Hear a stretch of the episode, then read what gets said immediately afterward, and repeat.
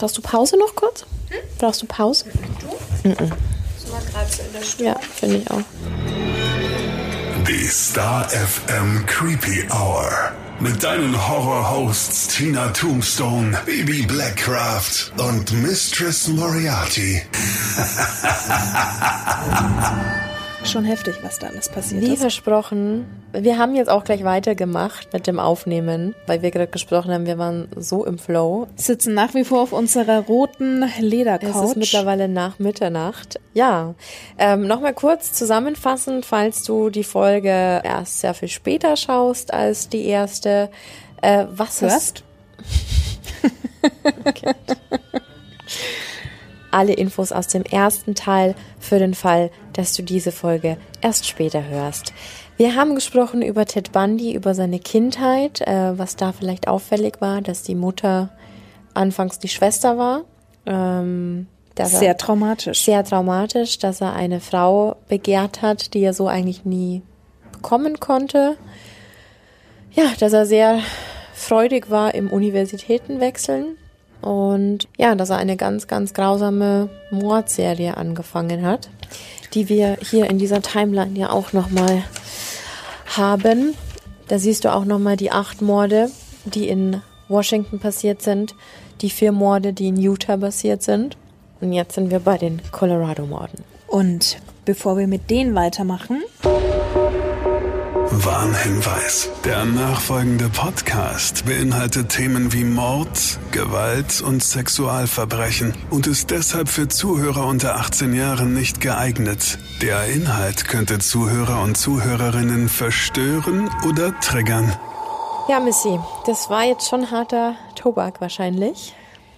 Ja, also ich muss sagen, ich habe äh, ein ganz, ganz komisches Gefühl im Magen und das liegt nicht daran, dass ich schon den dritten Whisky-Cola-Intros habe. Wir das stoßen noch braucht mal an. man auch bei solchen Stories. Aber hallo, falls du auch gerade was trinkst, Prost.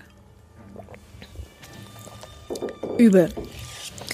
Übel, übel, übel. Ja, also wir sind ja jetzt schon bei insgesamt, was haben wir denn? Viel zu viel. Acht, neun, neun, 13 Opfern. Mhm. 13 bekannten Ted Bundy-Opfern. Und das Schlimme ist, er hat sich einfach nicht stoppen lassen, weil immer dann, wenn es brenzlig für ihn wurde, hat er einfach den Bundesstaat gewechselt und war wieder fein raus. Weil in den 70ern, wie wir das ja schon so oft hatten, Counties oder ähm, Staaten, Bundesstaaten keine zugängige Datenbank hatten, die sich alle geteilt haben, sondern du konntest eigentlich in dem Bundesstaat ein komplett neuer Mensch sein, ohne jegliche Vorstrafen. Also mit dem hat er ziemlich gespielt. Deswegen ist er einfach für eine Zeit nach Colorado, ähm, was jetzt auch nicht so weit ist. Du hattest hier vorher ja auch die, die Landkarte noch. Ja, die liegt mittlerweile da hinten okay. am Boden, die ist okay. runtergefallen. Ja, ja, also es war auf jeden Fall nicht so weit weg. Es war alles mit dem Auto erreichbar. Und es gibt auch immer die Bezeichnung für Ted Bundy, dass es quasi der Highway-Killer war. Durch diese ganzen neuen Highways und diese ganzen Verbindungsstraßen, gerade in den Bergen, die ja super der Segen waren für alle, die von A nach B kommen wollten, mhm. war das leider auch der komplette gepflasterte, blutige Weg von Ted Bundy. Ähm, er konnte quasi so total schnell von A nach B kommen und hat diese Strecken mit seinem VW-Käfer abgefahren und hat somit immer wieder neue Opfer. Was war der gelb, grün? Ja, so so gelb bronzemäßig, also mhm. so steht sogar irgendwo ausgestellt dieses Ding. Wirklich? Mhm. Kannst du dir angucken. Okay. Ich wollte immer den Käfer, jetzt nicht Echt? mehr. Mhm. Na, der ist es für immer verbrannt. also, 12. Januar 1975 war er in Colorado und hat Karen Campbell, die mit ihrem Mann in einem Hotel war. Es ist ein Skigebiet gewesen, wo die waren. Die saß im Hotel in der Lobby am Feuer und die wollte nur kurz hochgehen, um irgendwas aus dem Hotelzimmer zu holen und war nie wieder gesehen. Nein. Der muss die aus diesem Hotel gelockt haben, wie auch immer.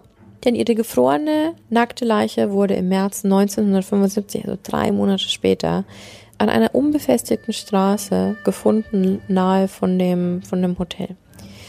Und Leichenschau ergab tödliche Schädel-Hirntrauma, das hatten wir bei einer auch schon mal. Ja. Ähm, der muss mit einer Brutalität und mit einer mordsmäßigen Gewalt auf diesen Schädeln, auf diese arme Frau eingeschlagen haben.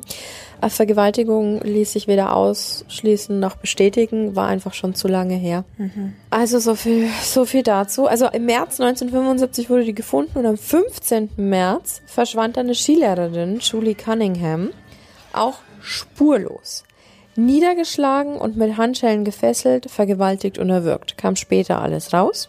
Der war nicht zu stoppen. Der ne? war nicht zu stoppen. Und das ist das Gruselige, dass der gefühlt, der, der hat eine, du musst ja ver- an jedem Opfer, an jedem Opfer hängt eine Familie, hängt ein Schicksal, hängt ein, ein Leben und, und wie viel der kaputt gemacht hat, das kann man sich nicht ausdenken.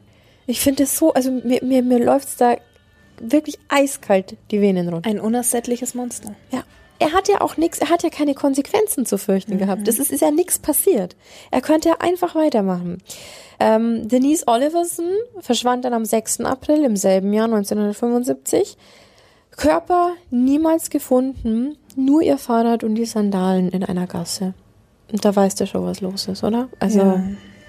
kommen wir später noch dazu. Er hat nämlich dann später alle Morde gestanden und hat so ein paar was erzählt. Und es ist wirklich gruselig. Lynette Dawn Culver, die war zwölf Jahre alt. Zwölf. Das ist dieses Mädchen hier. Der ist da. Das ist ja noch ein Kind. Ja. Also die anderen ja auch. Ja, zwölf Aber- Jahre alt, am 6. Mai, also das heißt einen Monat später. Ja, hat er später gestanden, dass er sie entführt und ermordet hat. 27. Juni 1975 war dann Susan Curtis, das ist sie hier. Die ist einfach vom Unicampus verschwunden und Susan Curtis war tatsächlich auch der letzte Mord, den Bundy dann gestanden hat. Ich kann ein gutes, ein, eine gute Sache sagen. Für Bundy ging es nicht gut aus. Ähm, Immerhin. und er hat halt dann unglaublich viel gestanden. Aber nochmal, du hast ja diese Mädchen jetzt gerade alle vor dir. Und in dieser ganzen Tragödie muss man leider sagen, dass die Leichname von Nancy Wilcox, Deborah Kent, Julie Cunningham, Jeanette Culver und Dennis Oliverson, Susan Curtis nie gefunden wurden. Jetzt muss ich aber nochmal nachsetzen, weil Deborah Kent wurde 2015 gefunden. Der Rest bis heute nicht. Aber auch hier nochmal, wir hatten es ja vorhin schon mal thematisiert, die Mädels oder die jungen Frauen, die sahen sich alle, sehr, sehr ähnlich. Als alle absolutes Muster. dunkle Haare, meist glatte Haare, Mittelscheitel. Ging sogar so weit, dass sich die Mädchen, also gerade in Washington damals, angefangen haben, die Haare abzuschneiden. um sich zu schützen, um nicht seinem Typ zu entsprechen. Ja, Wahnsinn. Super unheimlich. Okay. Und jetzt kommen wir eigentlich zu was Erfreulichem, denn als er von Colorado wieder nach Utah gefahren ist, das war am 16. August 1975 nachts. Da ist er von der Polizeistreife angehalten worden, weil er zu schnell gefahren ist und Stoppschilder überfahren hat. Also seine eigene Schuld. Und äh, so wie das oft ist, der Polizist ist einmal um das Auto gegangen, hat mit der Taschenlampe reingeleuchtet und bei der Inspizierung des Wagens sind mehrere verdächtige Gegenstände aufgetaucht. Wie zum Beispiel? Brechstange, Eispickel, Handschellen, Strumpfmaske und eine Strumpfhose, in der so Löcher reingeschnitten waren. In die so Löcher reingeschnitten waren. Sehr suspekt. Und gut, dass der geschalten hat, ähm, der Streifenpolizist. Die haben dann einen Haftbefehl erteilt am 21. August, also am 16. ist er aufgehalten worden. Eh ein Wunder, dass er nicht getürmt ist. Wegen Besitz von Einbruchswerkzeug ist er festgenommen worden. Weil die sich eben schon dachten, hm, Käfer, hm, wirkt alles nicht so, so, so gut. Machen wir eine Gegenüberstellung mit Carol Durant, also die, die entkommen ist. Genau, und die war am 2. Oktober. Wie gesagt, am 21. August wurde er verhaftet. Am 2. Oktober war die Identifizierung und sie hat ihn sofort erkannt. Der kam rein, hatte andere Klamotten, er hat sich die Haare anders hingekämmt. Also wie gesagt, vom Gang über den Blick, er war's. Also ich habe auch diese Gegenüberstellungsfotos gesehen. Da standen halt dann noch neun andere Männer in diesem Raum und er, es hat, der stach einfach raus. So. Und sie hat ihn sofort identifiziert. Also ist er, ist er angeklagt worden wegen Entführung und versuchten Mord. Darf ich dich mal ganz kurz unterbrechen? Nach den Dingen, die bei ihm im Auto gefunden Ja. wurden, der Eispickel, dann kannst du dir ja dann noch vorstellen, wie der auf die Frauen eingeschlagen Ja. hat, ne? Eben. Und wie gesagt, ich glaube, ein VW, VW Käfer ist ja auch nochmal so Sehr auffällig. Sticht raus. Ja, Und wenn da eine kommt und sagt so, mich wollte da ein Mann entführen, Ja. ähm, da gehen schon alle, schon alle Alarmglocken los. Also Ja. Gott sei Dank. Ne? Ja. Merkst Aber zu dem noch mal. Zeitpunkt, als der da verhaftet worden ist, hatten die ja quasi nur in der Hand, der hat versucht, dieses Mädel da zu, Mhm. ähm, zu entführen. Und zwar in Utah.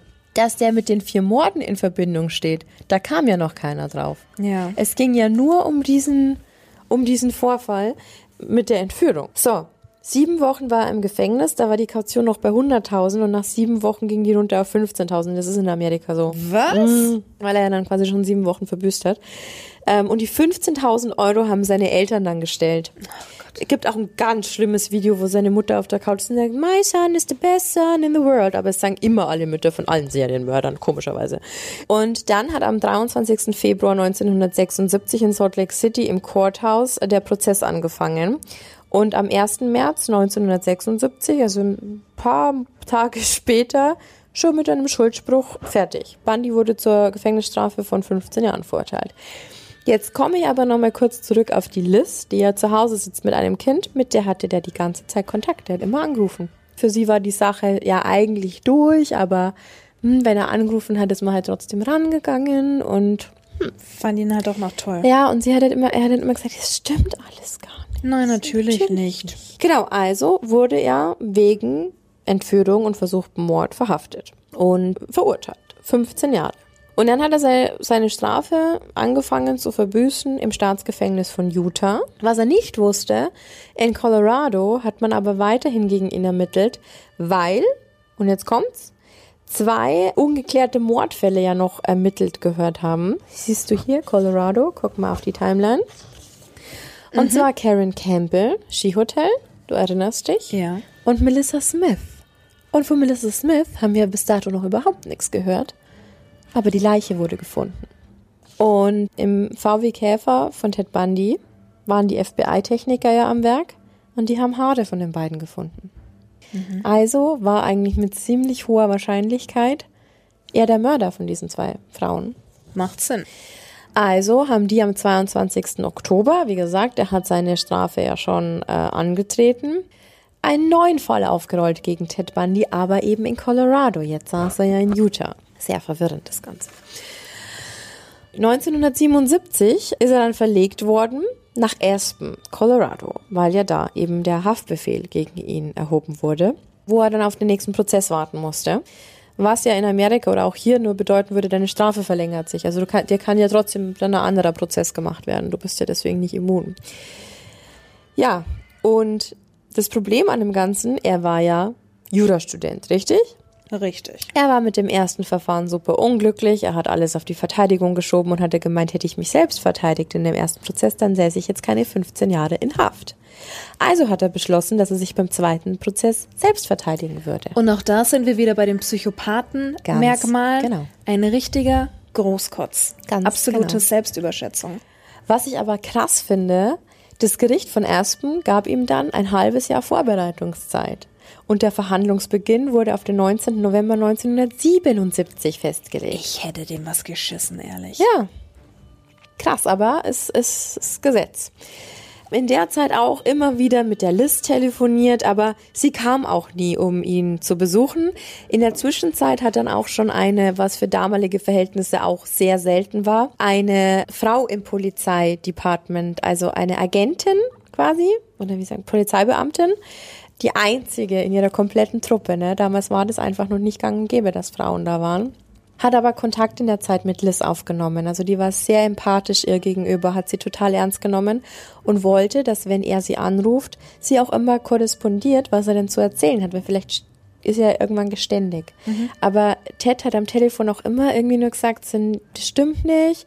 Dann war es so, er war krank. Also er hat immer so in Rätseln gesprochen und wurde auch sehr aufbrausend, wenn sie ihn gefragt hat, ob er es gemacht hat. Also Da, Psychopathenmerkmal. Ganz genau, ganz wie schön, dass es funktioniert mit unserer Checkliste. Ted Bundy saß also in Aspen und hatte ein halbes Jahr Zeit, sich auf den Prozess vorzubereiten. Weil er sich ja vorbereiten musste und Zugang zu Büchern brauchte, also auch zu, zu juristischen Büchern, hat er einen Zugang erhalten, das hat ihm der Richter erlaubt, zur juristischen Bibliothek im Gerichtsgebäude von Aspen. Jetzt müssen wir dazu sagen, Aspen war halt schon sehr da ist nicht so viel passiert. Die haben jetzt nicht so ein riesen Gerichtsgebäude gehabt. Sah alles sehr schnuckelig aus. Und immer, wenn er in diese juristische Bibliothek gehen durfte, kam er aus der Gefängniszelle raus und war nicht gefesselt. Weder Hand noch Fuß. Der hat auch dann auch mal so Reporter eingeladen, die ihn da begleitet haben, während er von, von A nach B transportiert worden ist. Und saß da und äh, hat seine Bücher gelesen und hat eine mega Show draus gemacht. Ja, und jetzt kommt's. Am 7. Juni 1977 ist er aus dem Fenster des ersten Stockwerks gesprungen und ist abgehauen. Und das weiß ich, weil ich auf Netflix die Doku gesehen habe. Siehste, genau. Und es ist, also er hat es ewig lang ähm, trainiert auch, ist immer von seinem Stockbett und so in der Zelle gesprungen. Mhm. Dass die Muskeln sich nicht verkürzen Ganz und alles. genau, Ja. ganz genau. Und ähm, dann hat er sich eine Woche in den Bergen versteckt. Also er hat es wirklich geschafft, sich eine Woche, obwohl gefühlt dieses komplette Nest nach ihm gesucht hat. Der war dann in so einer alten Hütte. Es hat die ganze Zeit geregnet eigentlich, als er auf der Flucht war. Also der war fix und fertig. Der hat dann versucht, aus dem Ortsteil wegzukommen und ist in eine Polizeikontrolle geraten, weil äh, er hat da zwar gestohlenes Auto, aber dem Polizisten ist es halt aufgefallen, dass es gerade der Most Wanted Typ überhaupt war. Krass ist auch, dass er dann halt wieder eingebuchtet worden ist. Er hat sich aber da schon einen zweiten Fluchtplan überlegt gehabt. Also er hat es halt gehasst, eingesperrt zu sein. Und hat kurz vor seiner zweiten Flucht tatsächlich auch nochmal Liz angerufen und hat sich verabschiedet. Und sie meinte am Telefon, ey, wie oft wollen wir das jetzt denn eigentlich noch machen? So, du sagst jetzt wieder, ja, ich liebe dich, aber ich muss mich jetzt verabschieden. Also für sie war das alles nichts Neues, weil wir ja schon gelernt haben, er war ein manipulatives Arschloch. Voll. Und ähm, was jetzt kommt, ist krass, weil Carol Ann Bone, die ist auch auf diesem, da Wo hinten ist sie? da. Das ist übrigens der erste Mockshot von Bundy. Also Ich frage mich, warum denn alles so scharf fand. damals, wenn der Anzug und Fliege anhatte, glaube ich, war der schon sehr adrett. Gut, und Charme macht halt eben auch sehr viel aus. Ne? Ist so, ja. Okay, da ist sie mit ihrer Brille. Genau. Und äh, die kam auf einmal ins Spiel. Die hat, also er hat mit ihr seit 1974 ein Verhältnis gehabt. Das war eine Ex-Kollegin von ihm. Schaut auch überhaupt nicht aus wie so sein anderes ähm, Beuteschema, dass das so in sein Ding gepasst hat. Aber man muss dazu sagen, die war Feuer und Flamme für ihn, so wie ganz, ganz viele Frauen. Und hatte ein unfassbares Helfersyndrom, weil ihr Bruder als Kind ertrunken ist, als sie mit dabei war. Und seitdem hatte die immer das Gefühl, sie muss was wieder gut machen und hat in Ted Bundy den Fall schlechthin gesehen. Sie hat ihn gut gefunden, sie mochte ihn, sie hat sich in ihn verliebt und er brauchte ihre Hilfe. Und wollte ihre Schuldgefühle damit Ganz kompensieren. genau, also das perfekte Opfer für einen Psychopathen, der manipulativ ist. Auf jeden Fall hat er sich von der und auch noch von anderen Freunden, die ihn im Gefängnis besucht haben, hat er sich immer Geld gepumpt, bis er 500 Dollar zusammen hatte. 500 Dollar für die 70er, verdammt viel Geld. Auch da wieder Schmarotzer. Ganz genau. Psychopathenmerkmal. Ganz genau. Voll gut. Ich möchte bitte ein. Du was- kriegst ein Sternchen. Wollte ich gerade sagen. Sternchen, Sticker. Genau, auf jeden Fall hat er sich von einem Mitinsassen dann auch ähm, für ein bisschen Geld eine ähm, Bügelsäge besorgt und hat sich Eine Bügelsäge. eine Bügelsäge. Muss ich wissen, was das ist? Nee, es ist halt eine Säge. Okay. Nagel mich nicht fest, ich weiß auch nicht, was das ist. ähm, und Bundy hat ein Loch in seine Zellendecke gesägt. Und zwar hat er das immer gemacht, wenn alle anderen beim Duschen waren. Denn es ist nie jemandem aufgefallen. Die Mitinsassen haben sich zwar beschwert, dass der irgendwas nachts immer in seiner Zelle macht, aber die Wärter haben das einfach nicht für voll genommen. Klar, würde ich auch nicht, wenn das der meist äh, der schlimmste Verbrecher wäre, der in dem Gefängnis sitzt und schon, schon mal, mal geflohen, geflohen ist. ist. Also, naja. Auf jeden Fall hat er da einen Durchmesser reingesägt. 30 Zentimeter. Und der hat sich da für 15 Kilo runtergehungert, damit er da durchpasst. Okay, warte mal. 30 Zentimeter, das ist dieses äh, klassische Schullineal. Ist ein bisschen kleiner. Das ist das, was Männer immer sagen. Wahnsinn. 30 Da Zentimeter. ist nichts. Aber hat das denn niemand gesehen? Die Wärter, die gehen doch auch mal in die Zelle oder so. Nee, glaube ich nicht. Da vielleicht nicht. Also der, also er hat es auf jeden Fall geschafft und er hat es total geschickt angestellt, weil er hat nämlich seine Flucht auf den 30. Dezember 1977 äh, gelegt. Das heißt, so wie bei uns auch, Weihnachten, Silvester, die meisten sind im Urlaub, die Schichten sind nicht so gut besetzt und er hat es eben dann immer gemacht, wenn alle anderen beim Duschen waren. Das heißt, der hat in seine Decke äh, auf dieser Pritsche, Gefängnispritsche, einfach äh, Bücher unter die Decke gepackt, damit das aussieht, dieser typische 13-jährige Trick, wenn ich mich rausschleichen will. Ähm, dass es nicht auffällt, hat sich dann in diesen Kriechboden unterhalb der Decke quasi ähm, hochgezogen. Das ist ja fast wie ein Prison Break in der ist- Serie. Mhm. Auch wenn du dir das mal vorstellst, wie krass fit du sein musst, dass du dich da hochziehst, dass du da durchpackst. Wahnsinn. Ähm, Vor allem auch geschwächt. Ich meine, wenn du dich äh, runterhungerst. Voll. Auf jeden Fall ist er dann durch die Decke und in dem Kriechkeller bis zum anderen Ende des Gebäudes gekrochen und in einer Luke von der Abstellkammer von der Wohnung von einem Gefängnisaufseher rausgekommen. Also das heißt, in diesem Gefängnis war eine Wohnung und da hat ein Gefängnisaufseher gewohnt mit seiner Frau. Die waren an dem Tag nicht da. Da ist er in der Dachluke rausgekommen, hat kurz in diesem, in diesem Kämmerchen verweilt, ob jemand zu Hause ist. Die waren nicht da. Hat sich normale Kleidung angezogen von dem Wärter und ist zur, vor der Tür rausmarschiert. Aus diesem, Nein. aus diesem Gefängnis. Und jetzt kommt's, weil der so gewieft war und das zu so einer guten Zeit gemacht hat, ist er mit dem gestohlenen Wagen Richtung Osten gefahren, ist dann in einen Flieger, er hat ja 500 Euro gehabt. Ich frage mich nach wie vor noch, wie man das ohne Pass macht, fliegen. Mit Charme, Baby. Ich Mit weiß es Charme. nicht. Auf jeden Fall ist er in einen Flieger nach Chicago. Da hat immer noch keiner gecheckt, dass er weg war. Also das heißt, er saß schon im Flugzeug und niemand wusste, dass er überhaupt nicht mehr in dem Gefängnis ist. Abgefahren. Dann ist er da gelandet und als er gelandet ist, hat man in Colorado, also wirklich weit weg, erstmal gecheckt, dass er gar nicht mehr da war. Das heißt, er hat einen Vorsprung von 17 fucking Stunden gehabt. 17 Stunden. Der kann überall sein in 17 Stunden. Vor allem, wenn er dann noch einen Flieger nimmt. Ähm, von Chicago ist er dann weiter nach Florida und jetzt kommt nochmal dieser, dieser wunderschöne Google Maps Ausdruck. Er ist von komplett oben links Amerika nach ganz unten rechts. Er war einfach so weit weg, dass es, also, er war am Arsch der Welt gefühlt von diesem ersten, von diesem ersten Spot aus. Auf jeden Fall hat er dann sein neues Leben in Florida angefangen, hat sich ein Zimmer in der Pension der Florida State University Ist ja auch gleich ein bisschen wärmer. gemietet, genau. Schön. Und da war, war, das fand er gut, weil nahe von der Universität, da hat er sich heimisch gefühlt. Und er hat sich Chris Hagen genannt. Auch praktisch, oder?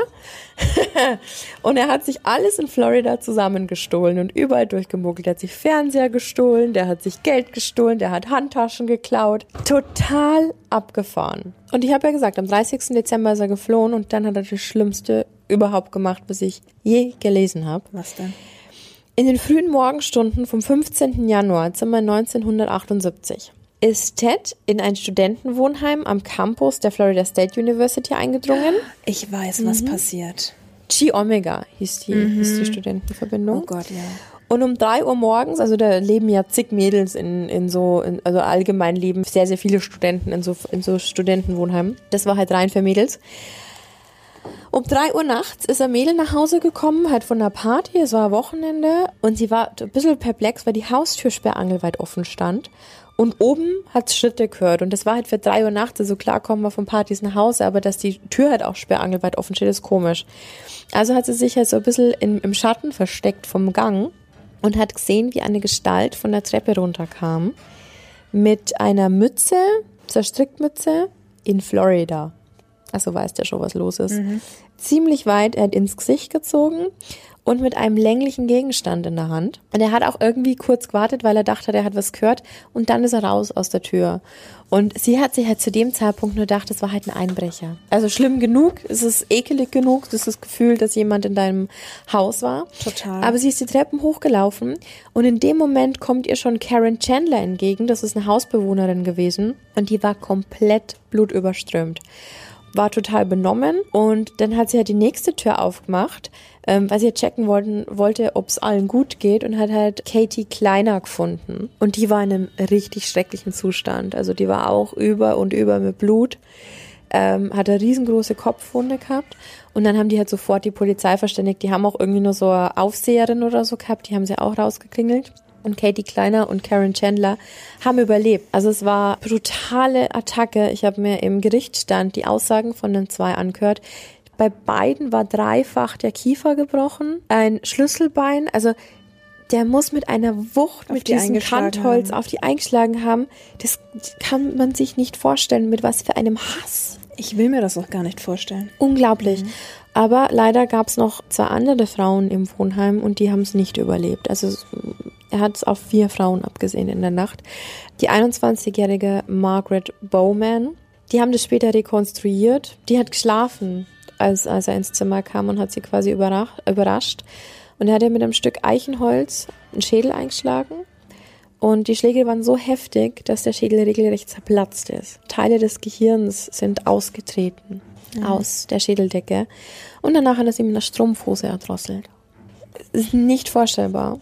Dann ist er weitergegangen ins nächste Zimmer zur 20-jährigen Lisa Levi, hat sie bewusstlos geschlagen und dann erwürgt. Auch bei weiteren Untersuchungen Bissspuren am Gesäß und an ihrer Brustwarze und an der Brustwarze so fest, dass der Warzenhof fast abgetrennt wurde. Wie bitte? Ja. Und außerdem hat er Lisa mit einer Flasche Haarspray sexuell misshandelt.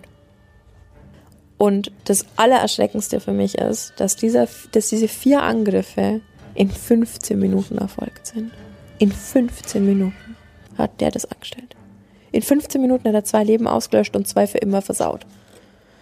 Ich, ja. Ja, da, da fehlen einem die Worte. Wirklich, und das ist so, du, du, du stehst da und du hörst es und du, das ist unaussprechlich. Ja, Wie in einem Roman, in einem schlechten. Du kannst dir gar nicht vorstellen, Wie in einem, in einem ja, schlechtesten Horrorfilm aller Zeiten. ja, ja, ja, Ja, und weil das nur nicht gereicht hat, ist er eine Stunde später einen Kilometer entfernt von dem Studentinnenwohnheim in einen Keller, in ein Kellerapartment eingedrungen.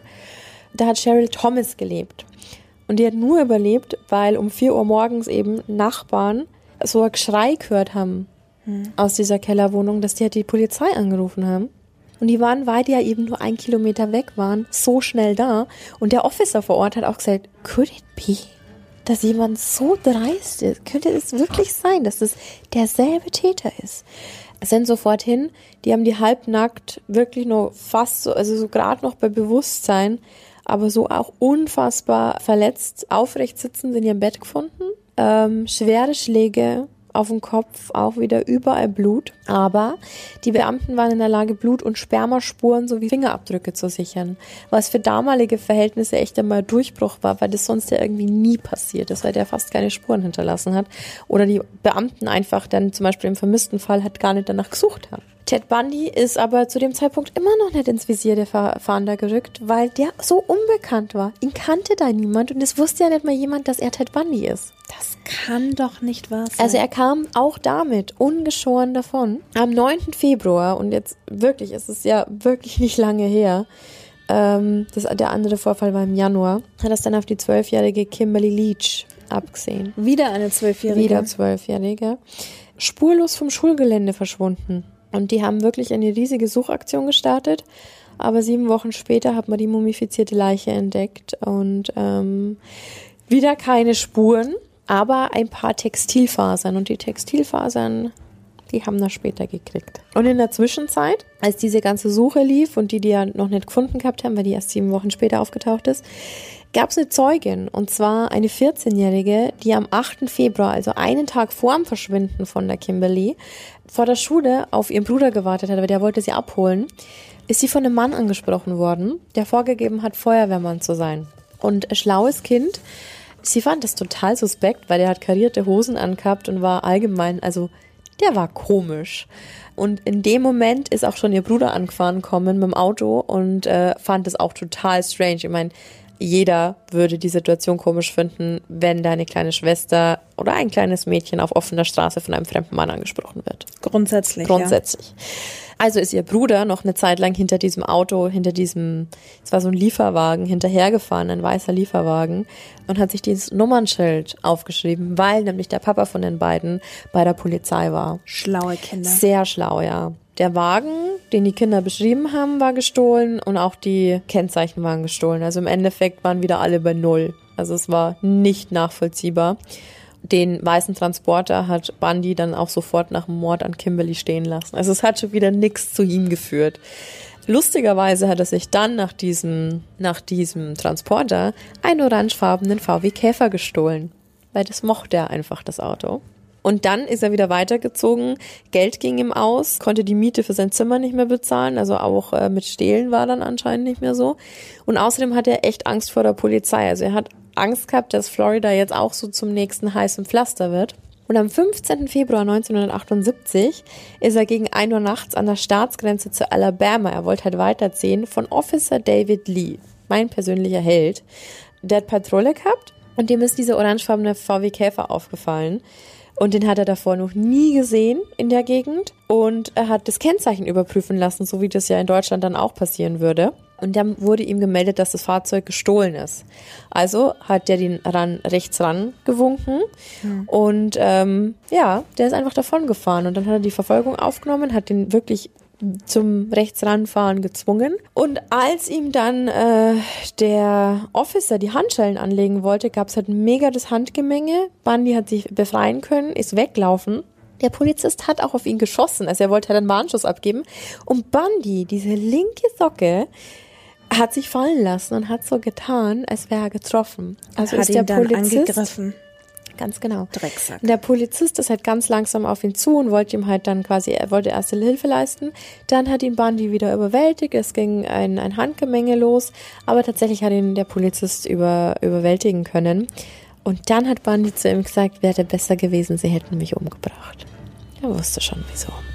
Auf jeden Fall hat man in dem gestohlenen Fahrzeug 21 gestohlene Kreditkarten, einen geklauten Fernseher, ein Brillengestell und eine karierte Hose gefunden. Diese karierte Hose, die er damals angehabt hatte. Als also angeblicher Mädchen. Feuerwehrmann. Ganz genau.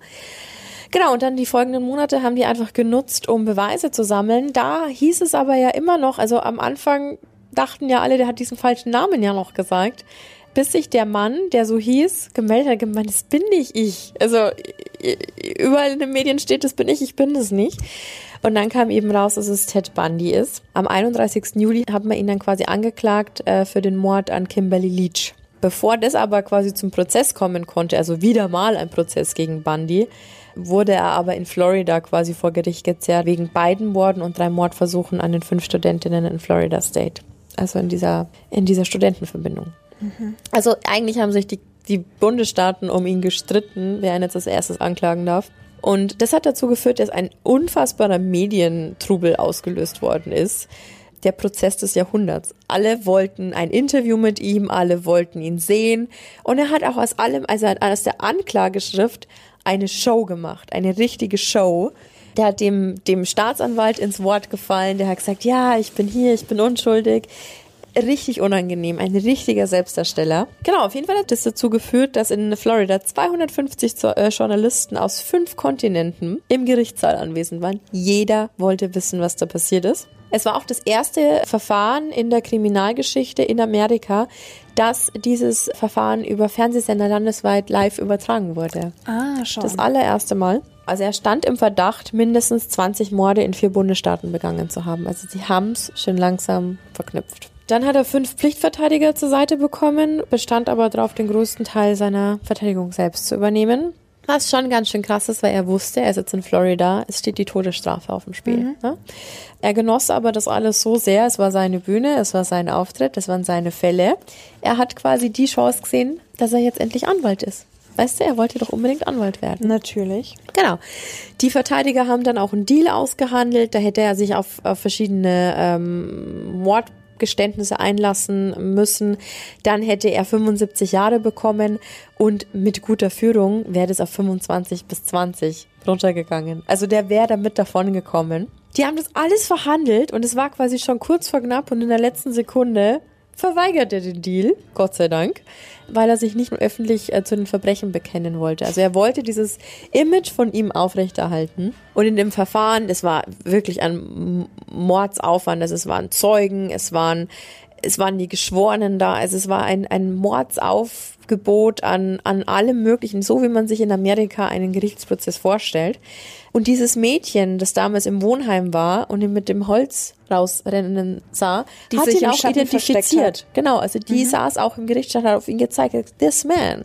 Es waren zwei Zahnärzte da, die absolut hundertprozentig nachweisen konnten, dass die Bissspuren auf dem letzten Opfer, auf dem Gesäß, das war ganz groß ausgedrückt, mit seinem Gebiss übereinstimmten. Und die konnten die Jury davon überzeugen, dass ein Bissabdruck, also ein Gebissabdruck, dasselbe ist wie ein Fingerabdruck. Mhm. Und das hat dann letztendlich. Auch spannend, ne? Total. Also ich glaube, anders hätten die den nicht bekommen.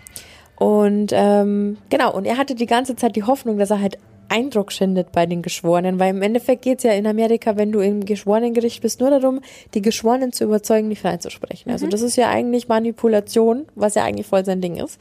Und hat gedacht, dass er, wenn er so als brillanter Anwalt auftritt und die Leute denken, wow, und der ist so gepflegt und der ist so schneidig, dass sie dann nicht glauben könnten, dass er das quasi gemacht hat. Aber das ging leider nicht auf, weil so wie jeder, der das angeschaut hat, haben sich dann irgendwann alle gedacht, wie kann man denn so selbstsicher und unbeeindruckt im Gericht umeinander tänzeln, wenn einem sowas vorgeworfen wird? Also das ist nicht menschlich, das ist nicht greifbar, das ist nicht emotional, sondern einfach nur total kalt. Und jeder Mensch würde doch eigentlich die Konsequenzen, also die Todesstrafe fürchten. Aber er war, er war unbeeindruckt. Und dann hat er halt einen Riesenfehler gemacht. Er hat selbst den Polizisten vom Tatort von dem Chia Omega Haus, also von dem Studentenwohnheim in den Zeugenstand gerufen, also ins Kreuzverhör. Eigenständig. Eigenständig. Und hat ihm alle Einzelheiten schildern lassen, was er dort wahrgenommen hat. Also wie er die Leichen gefunden hat und wie die aussahen. Und irgendwie hat ihn das nicht geschockt, was er da gehört hat, sondern er hat sich richtig ergötzt, also an dem, was der Polizist zu erzählen hat. Und hat halt irgendwie, also es hat sich falsch angefühlt, wie er sich benommen hat. Und das wurde ihm zum Verhängnis. Und am 24. Juli 79 hat dann der Sprecher der Geschworenen auch verkündigt, nach siebenstündiger Beratung, muss man auch dazu sagen, die tagen ja teilweise sieben Tage oder so. Ted Bundy war in allen Anklagepunkten schuldig. Bundy zeigte bei der Verliesung des Urteils überhaupt gar keine Emotionen, weil wie könnte es auch anders sein? Und er wurde zum Tod auf dem elektrischen Stuhl verurteilt. In Florida ist es aber üblich gewesen, das war mir jetzt auch neu, dass Geschworenen zuerst über die Schuld oder Unschuld äh, verhandeln und dann erst in einem späteren Zeitpunkt quasi das Strafmaß festgelegt wird. Ah, das ähm, wusste ich ähm, auch nicht. Habe ich auch nicht gewusst. Zwischen beiden Terminen gibt es quasi nochmal die Möglichkeit für den Angeklagten, um eine mildere Strafe zu bitten und da kann er sich dann noch mit Zeugen in den Gerichtsstand rufen. Mhm, da hat er sich dann seine Mutter geholt zum Beispiel, die, wie ich vorher schon sagte, ja immer meinte, dass ihr Sohn der Beste auf dieser Welt wäre. Hat ihm aber alles nichts geholfen. Ähm, der Richter hat ihn dann wirklich zu zweimal sogar zum Tode verurteilt auf dem elektrischen Stuhl. Dann stand aber immer nur dieses Urteil, die Verhandlung wegen Kimberly Leach, der Zwölfjährigen, die er als letztes quasi umgebracht hat, auf dem Plan. Und der äh, Prozess hat am 7. Januar 1980 in Orlando stattgefunden. Also wieder komplett andere Ecke. Genau, und was hat er dann gemacht? Er hat auf Unzurechnungsfähigkeit plädiert als Schlupfloch total bescheuert. Also er war dann auch auf einmal aufbrausend vor Gericht und so. Und keiner hat es ihm halt abgekauft. Das war halt absolutes Kalkül. Weißt du noch die Textilfasern, über die ich gesprochen hatte? Mhm. Die wurden ihm dann auch zum Verhängnis, weil die wurden sowohl in seinem VW Käfer als auch an der Leiche quasi ja festgestellt. Und am 7. Februar 1980 haben ihn die Geschworenen dann auch in diesem Mordfall für schuldig befunden. Und kannst du dich noch an Carol Ann Boone erinnern, die ihm das Geld zugesteckt hat, mit der er Pferde hatte? Ja, ja, die so gar nicht da. sein Beuteschema genau. war. Hm? Die war bei jedem Verhandlungstag anwesend. Die war sein Fangirl.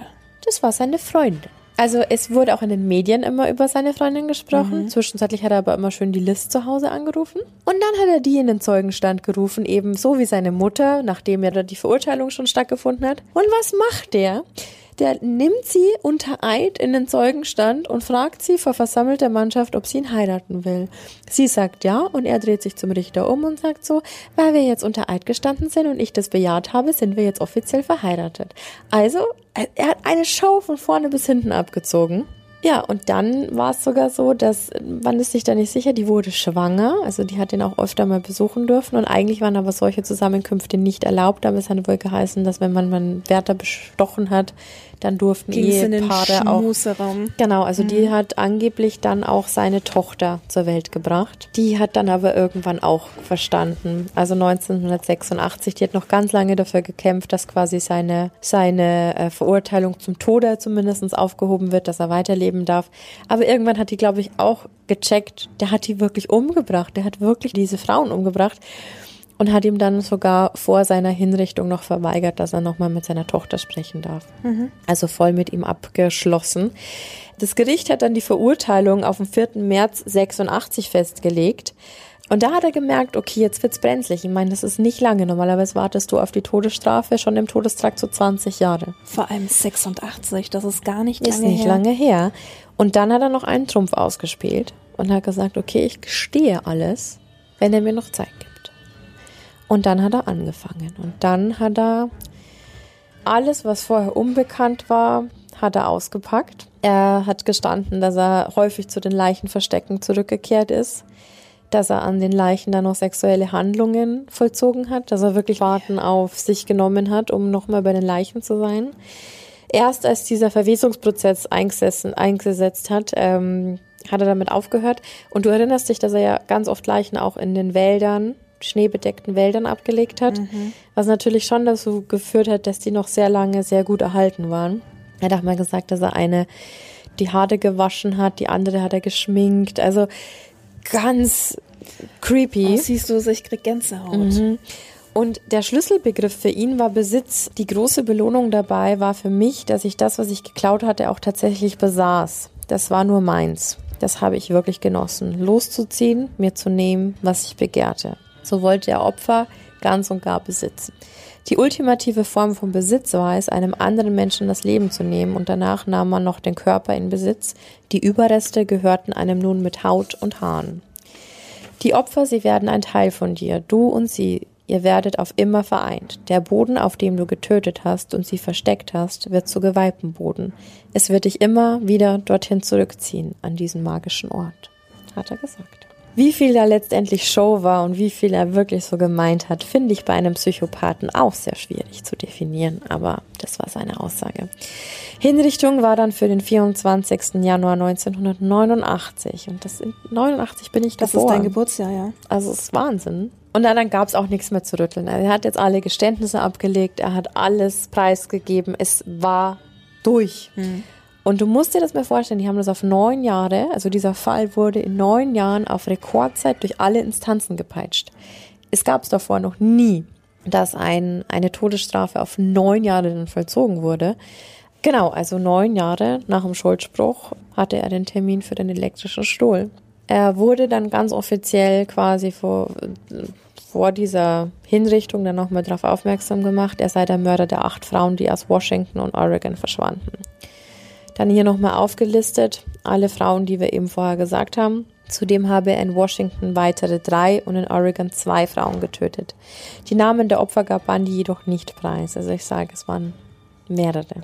Kann auch sein, dass er die vielleicht gar nicht gekannt hat. Ähm, ich finde es eh schon erstaunlich, dass er sich an die Namen alle so gut erinnern mhm. konnte. Also macht aber Sinn, wenn er diese Führerscheine bei sich hatte. Stimmt, ja. Das ist, glaube ich, ja auch nochmal so eine Trophäe gewesen. Ähm, die Leiche von Donna Manson, welche die Polizei bisher noch nicht finden konnte, das hatten wir ja vorher, hat er angeblich ebenfalls an dem Taylor Mountain verscharrt, wo alle anderen waren. Und äh, das finde ich ziemlich grob. Den Kopf von ihr, von Donna Manson, hat er im Kamin von der Liz, von seiner Freundin im Haus verbrannt.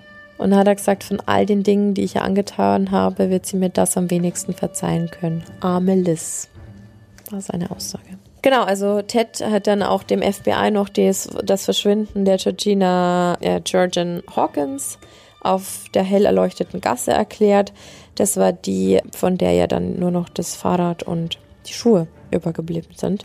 Und der hat sie zum Auto gelockt, hat sie niedergeschlagen, gefesselt und im Wagen verschleppt. Und da hat er sie dann erwürgt und dann hat er die ganze Nacht mit ihrer Leiche verbracht. Er ist sogar drei weitere Male dann noch zum Körper zurückgekehrt, um sie erneut zu schänden. Dreimal. Dreimal. Aber, aber das aber waren so die überhaupt. Also ich, ich, ja. Ja, da fehlen einem die Worte. Dass, dass mir mal die Worte fehlen, das äh, kommt auch nicht so häufig vor. Aber die Tatsache überhaupt, dass du schon jemanden umbringst oder ja. jemanden missbrauchst, aber die Kombi und dann auch noch so lange danach ja. und immer wieder. Das ist grausam. Absolut grausam.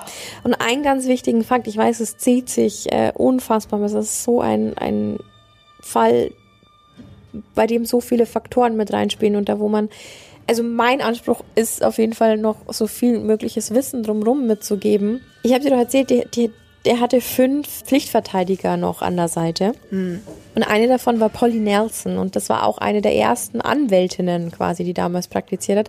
Und die hat diesen Fall von Ted Bundy auch nur angenommen, weil sie eben sich als Frau beweisen wollte. Und dann hat sie im Nachhinein auch irgendwie ganz stark bereut. Und die hat eine Aussage zu ihm getroffen, die finde ich abschließend sehr, sehr passend ist. Es war dieser totale Hass auf Frauen, der seine Verbrechen prägte und mich fassungslos machte. Das war wie ein Manifest absoluter Frauenfeindlichkeit. Er hatte nicht das geringste Mitgefühl mit seinen Opfern. Alles, was ihn interessierte, waren die Erinnerungen an seine Verbrechen. Für ihn waren die Morde sein Lebenswerk, sein Vermächtnis. Und das finde ich, das trifft's hundertprozentig auf den Punkt. Und am 24. Januar 1989 um 7.16 Uhr ist Ted Bundy dann auf dem elektrischen Stuhl umgebracht worden. Und ähm, was so krass war, ich habe die Bilder gesehen, an dem Tag waren 2000 Menschen vor dem Gefängnis und haben, als dieser Leichenwagen rausgefahren wurde und auch dieser Gefängnissprecher eben verkündet hat, dass er jetzt tot ist, Haben gefeiert. die ne? haben getanzt, die haben gefeiert. Er war irre. Also die Leute haben sich so gefreut. Und in in einem anderen Einspieler habe ich aber gesehen, dass es zum Beispiel Familien gab, die das gar nicht so sahen. Es gab eine Familie, die meinte, es ist nur eine weitere Mutter, die heute ihr Kind verloren hat, was ich finde, was von unfassbarer Größe zeugt. Und die Mutter von einem Opfer hat die Mutter von Ted Bundy auch angerufen und hat ihr Mitleid ausgesprochen. Also unfassbar, welche Reaktionen das alles nach sich gezogen hat und wie viele Familien da ja quasi dranhangen. Die Asche von Ted Bundy hat man dann einfach über Seattle verstreut, also in so, in so einem Gebirge. Da war er nämlich immer am liebsten beim Skifahren. Und es war einfach auch dort, wo er seine ersten Opfer verschaut hat. Makaber. Sehr makaber, aber ist so. Und äh, Theodore Robert Bundy hat den Mord an 30 Frauen gestanden und 20 Leichen konnten offiziell gefunden und bestätigt werden von der Polizei. Ja, und das war die ganze Geschichte von Ted Bundy. Mir ist schlecht.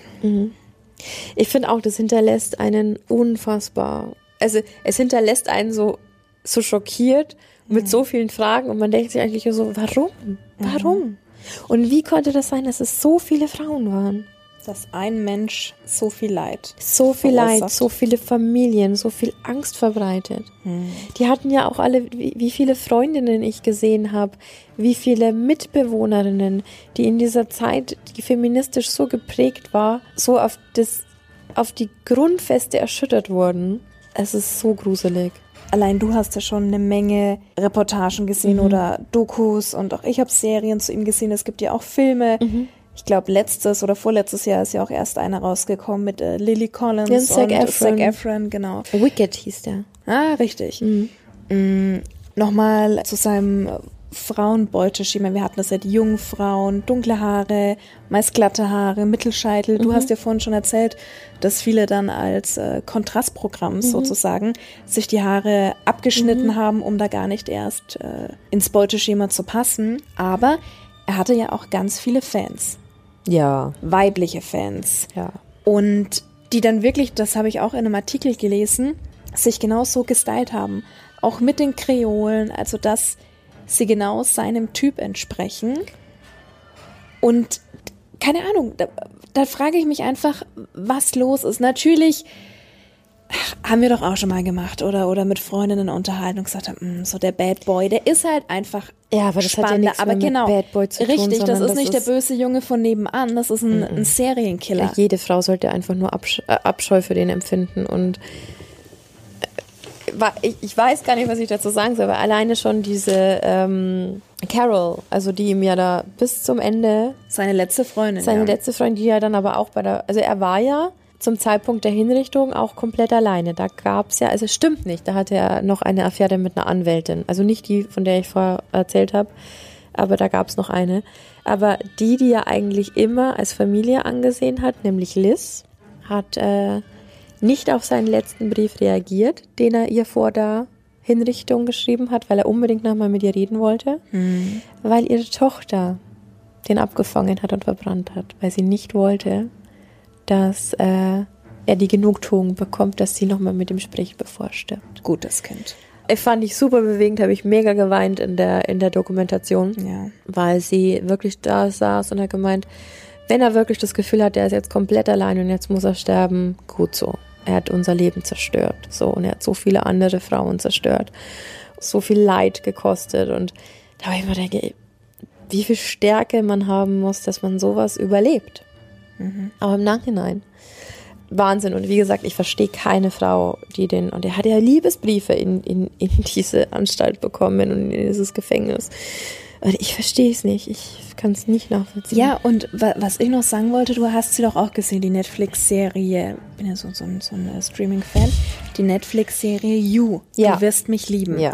Kam vor zwei oder drei Jahren die erste Staffel ja. raus. Wurde wahnsinnig gehypt ist auch extrem gut gemacht. Falls du jetzt als äh, Hörer die Serie nicht kennst, die handelt vom Buchverkäufer Joe Goldberg. Der verliebt sich in eine Studentin, die im Laden vorbeikommt und stalkt die einfach hardcore. Ich will gar nicht so viel spoilern. Fakt ist, der Typ ist ein Serienkiller, also der bringt nonstop die Menschen um.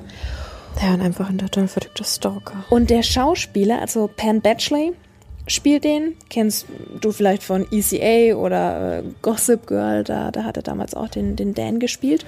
Und der hat auf Twitter, auf Insta so viele Liebesbeweise oh. bekommen und Nachrichten, wo dann die Frauen gemeint haben, Joe, bitte entführ mich ja. und Joe, bitte steh auch mal vor meinem Fenster. Und warum finde ich den Typen so heiß, dass der Schauspieler selbst auf Twitter und überall im Netz immer wieder geschrieben hat, Leute, das ist ein Killer. Ja, und ich so, ja, aber trotzdem, warum ist es so scharf? Und der hat immer wieder versucht, denen das Boah, klar es ist so zu traurig, wenn man das einfach nur aufs Aussehen runterbricht. Und ich glaube, deswegen gibt es einfach auch so viele. Nein, nicht nur aufs Aussehen. Das ist ja das Schlimme. Ja, aber wenn der schlecht aussehen würde, dann wird er ja, dann fände jeder creepy und jeder eklig. Genau, das ist ja das Problem an dieser Gesellschaft. Aber der hat ein süßes Gesicht und vielleicht noch ein Sixpack und auf einmal heißt so, da hätte ich nichts dagegen. Und man relativiert Sachen wie Vergewaltigung und Stalking und ganz schlimme Sachen relativiert man mit aussehen. Und weißt Weiß. du, weißt du, was mich schockiert hat? Wie manche Frauen dann drunter kommentiert haben, ja, aber das ist doch Liebe. Der hat die doch, doch ja. geliebt. Wo er dann, ein ganz verquertes Weltbild. Wo er dann drauf geschrieben hat, nein, das ist ein kranker Stalker, das hat nichts mit Liebe zu tun. Und da frage ich mich, wenn wir heutzutage Frauen haben oder auch Männer, ist ja scheißegal, die so drauf sind, dann haben solche Psychopathen noch immer eine Chance. Und das ist das Gruselige. Toxische Beziehungen. Ja, absolut. Es ist ganz gruselig. Es ist ein ganz gruseliger Fall und es ist ein, ein ganz, ganz trauriger Abschnitt. Und nochmal, es sind Frauen wegen diesem Subjekt verstorben. Und egal wie man diesen Podcast aufzieht und egal wann wir lachen und dieses Thema aufgreifen. Jetzt ist so der Punkt, wo ich mir denke, so, diese Geschichte muss erzählt werden, weil es wirklich super schlimm ist. Aber einfach auch, um, um so ein bisschen aufmerksam zu machen, was es denn für kranke Leute da draußen gibt, für kranke Menschen. Und dass man einfach vorsichtig sein muss und gerade als Frau einfach immer drauf gucken muss. Du musst nicht zu jedem nett sein, nur weil der zu dir nett ist. Und niemand hat das Recht, dich zu manipulieren. Niemand hat das Recht, dir irgendwas in dieser Art anzutun, dir Böses anzutun. Und ich glaube, das ist so, das ist das, was am, am meisten an dieser Geschichte hängen bleibt. Man und ist keinem Mann irgendein ein Gefallen schuldig oder irgendeine Rechenschaft. Nicht ansatzweise, auch keiner anderen Frau. Aber grundsätzlich, falls du ein komisches Bauchgefühl hast, Hört nur, auf. nur ansatzweise irgendwie ein schlechtes Gefühl. Nein, sofort ja. raus aus der Situation. Scheißegal, wie es bei anderen ankommt. Ja. Weg. Ja, absolut. Ja, heftiges Thema. Ähm, um nochmal ganz kurz darauf zurückzukommen, weil wir das ja in der vorvorletzten Folge jetzt mittlerweile schon hatten, ähm, wegen dem psychologischen Ansatz. Tatsächlich gab es eine Studie von 73 Psychologen, die 2017 an der Universität äh, von Kentucky äh, sich zusammengeschlossen haben, um die psychische Gesundheit von Ted Bundy zu erforschen. Also auch total spannend, 2007. Und alle waren sich einig, dass er antisoziale Persönlichkeitsstörungen hatte, also das, was wir vorher besprochen hatten. Und laut dem klinischen und forensischen Psychologen Daryl Turner ist Ted Bundy im Grunde der Lehrbuch oder die Lehrbuchdefinition eines prototypischen Psychopathen. Mhm. Deswegen passen diese zwei Folgen, also auch wenn es jetzt drei geworden sind, so unfassbar gut zusammen, weil es einfach passt. Er eben auch meinte, es gibt bestimmte Merkmale, die wir tendenziell sehen. Mangelndes Einfühlungsvermögen hatten wir ja schon mangelndes Interesse, auch wenn die Interessen anderer Menschen mit Füßen getreten werden, auch. hatten wir auch. Aber bei Bundy sehen wir viele andere Merkmale der Psychopathie, wie die, wie die pathologische Lüge und das oberflächliche, anmutende Wesen. Es wäre schwierig, wenn nicht unmöglich zu behaupten, dass Bundy keine psychopathischen Tendenzen zeigte. Also abschließend einfach zu diesem Thema Vorzeige Psychopath Ted Bundy. Das kann man, glaube ich, so sagen. Punkt. Punkt. So viel dazu. Ja. Und wir hoffen, du bist trotzdem noch dran geblieben, auch wenn wir jetzt wirklich lange äh, getalkt haben. Machen wir eine Ausnahme. Die nächste ja, Folge, die, die wird auch wieder kürzer. etwas kürzer. Ja, und etwas äh, freundlicher, hoffe ich. Wir hoffen, dass du was mitnehmen konntest. Genau. Bleib gesund und äh, bis nächsten Freitag. Pass auf dich auf. Bis Baba. dahin.